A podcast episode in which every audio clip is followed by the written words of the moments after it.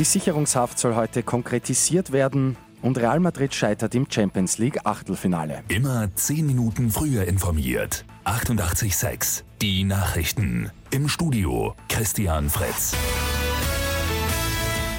Die Regierung will heute ihre Pläne zur Sicherungshaft weiter ausarbeiten. Dazu treffen sich die Regierungsspitze und die zuständigen Minister vor dem Ministerrat.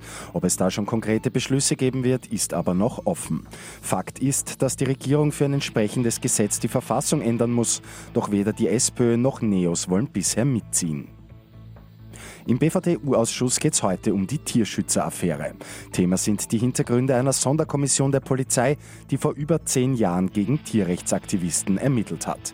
Martin Balluch ist als erster Zeuge geladen. Er ist im damaligen Tierschützerprozess der Hauptangeklagte gewesen. Sensation in der Fußball Champions League. Titelverteidiger Real Madrid ist im Achtelfinale gegen Ajax Amsterdam ausgeschieden. Nach einem 2 zu 1 Sieg im Hinspiel setzt es am Abend in Madrid ein 1 zu 4. Die zweite Abendpartie hat Tottenham Hotspur mit 1 zu 0 gegen Borussia Dortmund gewonnen. Die Engländer steigen mit einem Gesamtscore von 4 zu 0 ins Viertelfinale auf. Und die Wiener Berufsrettung bekommt Verstärkung. Die gute Nachricht zum Schluss. Aufgrund der steigenden Einsatzzahlen kommen neue Dienstposten dazu. Die Mitarbeiter sollen dadurch entlastet werden und weniger Überstunden machen müssen. 82 Sanitäterinnen und Sanitäter werden bis zum Jahresende dazukommen. Mit 886 immer 10 Minuten früher informiert.